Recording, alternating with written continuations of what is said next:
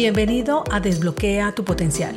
Mi nombre es Andrea Galindo, coach ejecutiva y en este espacio quiero brindarte información de coaching, emprendimiento, crecimiento personal y profesional, liderazgo, herramientas y un poco más para acompañarte a potenciar tus habilidades y llevar tu vida y negocio a otro nivel.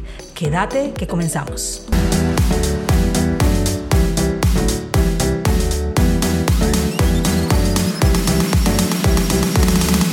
Cuando empecé a entender la importancia de los efectos de ocuparse del ser y empecé a estudiar coaching, me dije, ¿y qué tal si le proporciono a mi equipo nacional de ventas, que tenía a cargo en ese momento, información para fortalecer sus competencias y habilidades de liderazgo más que hacer un seguimiento a la cifra de ventas? Entendí que sus debilidades se encontraban en las habilidades blandas, que si no sabes qué son, hace referencia a los rasgos de carácter y competencias interpersonales que caracterizan la forma de interactuar y relacionarse de una persona con otras. Es decir, están más vinculadas con el comportamiento y la forma de ser de un individuo que con sus conocimientos o lo que sabe. En la parte empresarial, las más utilizadas son comunicación asertiva, gestión emocional, trabajo en equipo, liderazgo, toma de decisiones y otras más.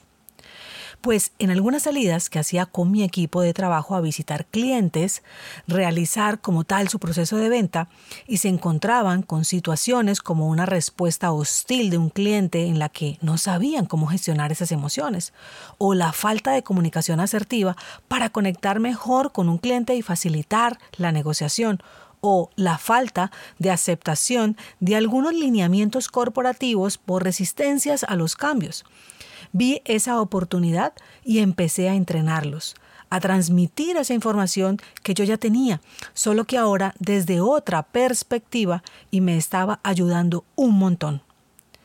Normalmente los reunía de manera semanal los viernes de 8 a 10 de la mañana y ese día fue escogido estratégicamente porque uno, el volumen de ventas y de atención al cliente era bajo, y la mayoría lo dedicaba a realizar los procesos administrativos de legalizaciones, organización de cartera, grabación de algunos datos en el sistema como averías, en fin. Adicionalmente, porque era un día donde las personas, y me incluyo, notaba que se sentían más tranquilos y relajados porque ya era el último día laboral y la mente entraba en estado de fin de semana. Eso facilitaba, a mi parecer, el modo de comprensión y asimilación de la información. Si mi vida estaba cambiando y mejorando, quería lo mismo para ellos. Entonces, de las dos horas que teníamos de reunión, a las que antes le dedicaba todo el tiempo a realizar la proyección de ventas, revisar cómo estaban los números a la fecha, qué apoyo requerían para poder cumplir con el presupuesto, cambié para que fueran tan solo 15 minutos, máximo 20, a revisar la cifra y dejaba otros puntos para hacerlos en el resto de la semana de manera personalizada y aprovechar para dedicarlo al nuevo enfoque y que era información general. Este cambio requería de presentaciones en las que tomaba un tiempo de estudio de la información a compartir y la realización como tal de la presentación. Y en ese momento estaba esforzándome de más para poder llevar a cabo ese proceso. Me motivaba que el equipo me hacía buenos comentarios y valoraban la importancia del contenido. Adicionalmente, que los resultados empezaron a tener mejoras y la actitud general del equipo, la manera de asumir las diferentes situaciones del día a día, era favorable. Aunque el tiempo estaba jugando en contra para dedicarle el espacio y desarrollar los temas de habilidades blandas, lo que se me ocurrió fue pedirles ayuda para que me apoyaran a recolectar la información del siguiente tema y me acompañaran de paso a presentar. Las personas que estuvieron de acuerdo, que finalmente se sumaron todos, se turnaban una por semana para apoyar ese proceso y entre todos aprendíamos y evolucionábamos. Luego adicioné, antes de iniciar, un proceso de respiración consciente y visualización para centrarlos y que su atención e interiorización de la información fuera más efectiva. Las dos horas que tenía para compartir con ellos tenían más o menos la siguiente forma Entre 15 a 20 minutos revisión de cifra general de ventas y apoyos comunes para las negociaciones. 10 minutos de respiración consciente y visualización. Entre 60 y 75 minutos de desarrollo de la habilidad o competencia a trabajar. Y finalmente, unos minutos de preguntas y retroalimentación. Aclaro que la asistencia a esta reunión era requerida tan solo para los primeros minutos donde se revisaba la venta. Así que si alguno de ellos no compartía el resto de información, podía perfectamente no asistir. No era obligatorio, pues estaba rompiendo paradigmas de lo que era consciente algunos no pudieran aceptar. Este proceso tuvo acogida en el equipo y empezaron a compartir y a comentar lo que se vivía en ese espacio con otros compañeros de otros canales y otras áreas. Y comenzaron a contactarme para unirse también, lo cual llamó la atención de sus jefes, quienes también me contactaron para conocer qué era lo que estaba haciendo, y dos de mis pares se unieron también. Esto, por supuesto, llegó a oídos de mi jefe, quien no comprendía cómo el tiempo destinado para la reunión comercial para hacer seguimiento a la cifra de ventas la había reducido a tan solo 15 minutos y el resto del tiempo me centraba en proporcionarles herramientas y acompañarlos a desarrollar esas habilidades blandas y al crecimiento personal. Se puso muy molesto y me pidió que retomara el proceso como era antes. Yo le expliqué todo lo que estaba consiguiendo, no solo en los resultados, sino en la cohesión de equipo y a nivel personal. Sin embargo, insistió que era una pérdida de tiempo, que aterrizara. Yo no estuve de acuerdo.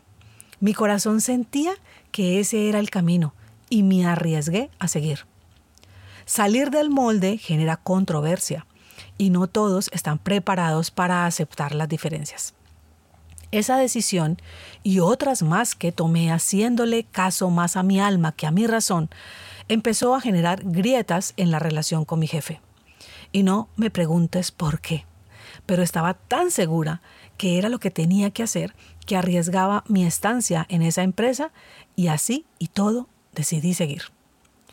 Esa situación me llevó a entender que mis intereses habían cambiado y ya no estaban alineados con la compañía y fue uno de los detonantes que me fue llevando a la desconexión laboral y a revisar la opción de poder seguir siendo yo y hacerle caso a ese llamado, por supuesto, fuera de ese lugar.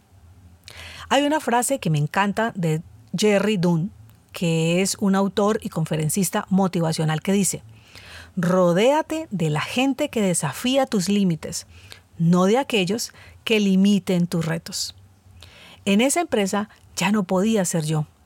Simplemente sentía que me cortaba mis alas, porque en lo más profundo de mi ser sabía que era la información que mi equipo requería para conectar con su esencia más profunda y desbloquear su potencial, lo cual nos llevaría a obtener mejores resultados, no solo a nivel profesional, sino personal. Se abre entonces en mí la posibilidad de emprender y poder tomar las decisiones en coherencia con lo que sentía para acompañar personas a desbloquear su potencial bajo un liderazgo consciente que es a lo que me dedico hoy. Y me digo, bendita intuición que iluminó esos espacios que mis emociones de rabia y frustración no me permitían pensar más allá para llevar lejos ese proyecto en ese momento. Así que ese último equipo comercial que tuve estando empleada, siento que fueron mis primeros clientes sin yo saberlo y a los que les agradezco haber sido mis maestros en ese especial espacio y amoroso proceso sin que ellos tampoco supieran muy bien lo que estaban aportando. Con esta historia quiero que reflexiones acerca de las personas con las que te estás rodeando. ¿Realmente te estás sintiendo desafiado y a lo mejor no estás comprendiendo esta situación. Tal vez te sientes frustrado. Y si es así, te invito a que le des otra mirada, pues puede que simplemente estés en formación para vivir una situación que has venido deseando, un anhelo de tu alma, y que hoy no estás entendiendo. Si ya tienes ese impulso para tomar esa decisión, aunque desconoces todo lo que puede pasar y sientes miedo, solo que de una u otra forma sabes que es el camino, prepárate, porque tampoco es hacer las cosas de una manera irresponsable. Y luego, sí, lánzate. No permitas que una pareja, un jefe, un familiar, un amigo opaque ese anhelo de tu alma. Desafíate y toma decisiones diferentes. Al principio te sentirás incómodo, es normal. Solo que debes insistir y no dejarte vencer por los primeros obstáculos que, como sabes, pondrá tu mente al querer protegerte del riesgo. Aunque a veces eso es precisamente lo que requieres en tu vida. Las cosas para ti pueden darse diferentes. Tan solo te cuento mi historia como una referencia y siempre desde la intención de aportar. Vive tu verdadera esencia. Hasta aquí el episodio de hoy en Desbloquea tu potencial.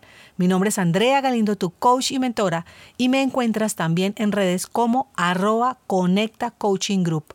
Un abrazo, nos encontramos la próxima semana. Chao, chao.